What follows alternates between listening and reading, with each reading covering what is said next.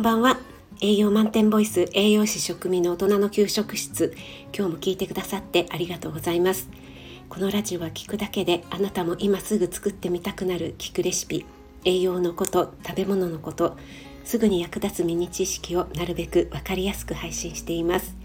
フォローいいね押していただけると嬉しいです。YouTube、インスタ、Twitter もやってますのでそちらの方もよろしくお願いします。はい今日はですね男性注意亜鉛を正しく取れてる？ということで亜鉛不足によって起きる症状について女子栄養大学教授上西和弘さんの記事をもとにお話ししたいと思います。はい、皆さん亜鉛と聞いてどのようなイメージを持たれるでしょうか？男性注意と書かせていただいたんですが男性のお悩みのツートップともいえる下半身と毛髪この2つに関連している栄養素が亜鉛なんですね。えー、これはですねこのように記事に書かれていたのでそのまま読ませていただきましたのでいや悩みじゃないよっていう方もいらっしゃるかと思いますがそこはご了承ください。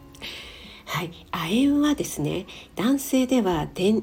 立腺や性腺に高濃度に含まれているので性ホルモンや精子の生成に深く関係していますまた男性だけでなく亜鉛は細胞分裂を正常に行って正しく細胞を作ったりタンパク質の合成にも関わっているので体の成長には欠かせない栄養素なんですね。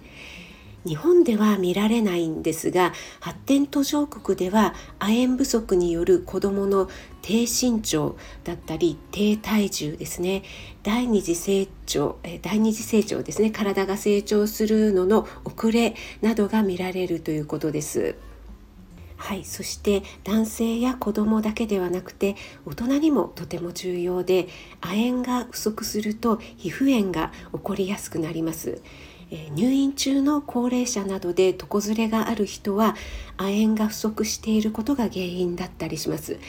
これはね病院にお勤めの方だったり介護施設にお勤めの方はよくご存知なのではないかなと思いますね。また亜鉛不足は抜け毛の原因原因になることもあるんですね。これはですね亜鉛が皮膚の新陳代謝と深く関わっているためなんです。え動物実験で明らかになっていることなんですがネズミを亜鉛欠乏にさせると毛が抜けてきてしまって、えー、皮膚のね状態が悪くなってくるということですね。はい、そしてもう一つ亜鉛不足になると味覚障害になる可能性があるというのは聞いたことある方いらっしゃるのではないでしょうか。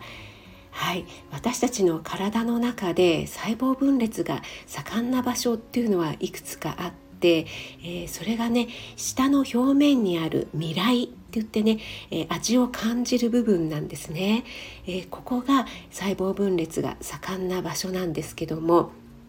この未来の細胞は約10日間で生まれ変わると言われています。なので亜鉛が不足すると未来の新陳代謝が十分に行われなくなるために味が分かりにくくなったり感じにくくなったりするというふうに言われているんですね。はいここまでで、えー、亜鉛が不足すると男性の下半身の悩みそして毛髪子供だったら第二次成長を遅らせるそして大人高齢者の場合は皮膚炎や褥瘡床ずれですねそれの原因になったりするそして味覚障害になる可能性もあるということでお話ししてきました。えー、ではねどういったことに気をつければこの亜鉛不足防げるのかということをお話ししたいと思います。はい、亜鉛はですね通常の食事をしている限りにおいてはあまり欠乏するということはないんですけども、えー、亜鉛は主に魚介類だったりあと肉類に含まれているんですね。なので植物性の食品に偏った生活をしていると、えー、そういったね欠乏が起きる可能性があります。えー、例えばね極端にダイエットをしていて肉を食べないようにしているとかあとベジタリアンの方とかですね亜鉛は吸収率がちょっと低いんですね。またあの野菜類ですね青菜とかに多く含まれているシュウ酸っていう成分が亜鉛と結合すると亜鉛の吸収を妨げてしまうっていうことがあるので、えー、特にねベジタリアンの方とかは不足しやすくなるって言われているんですね。では肉をねしっかり食べていれば大丈夫のか大丈夫なのかというとそうとも言えなくて、え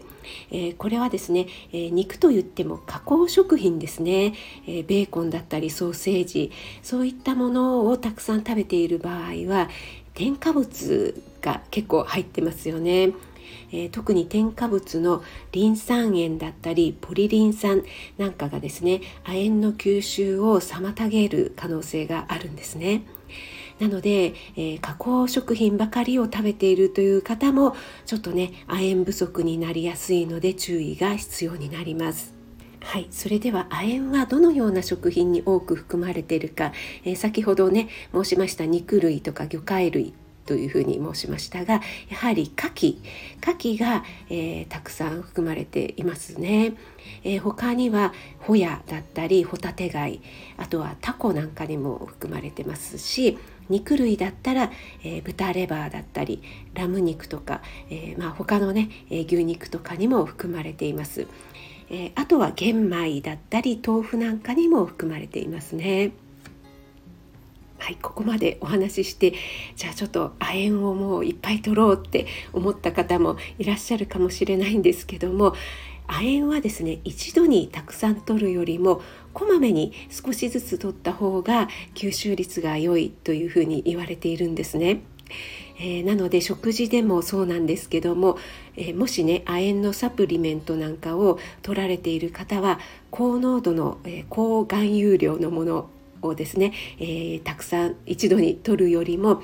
えー、少しずつ数回に分けて取った方が有効だというふうに言われています。はい、いかがでしたでしょうか？亜鉛が不足することによる様々な症状ですね。そして亜鉛が多く含まれている食品、えー、取り方の注意、え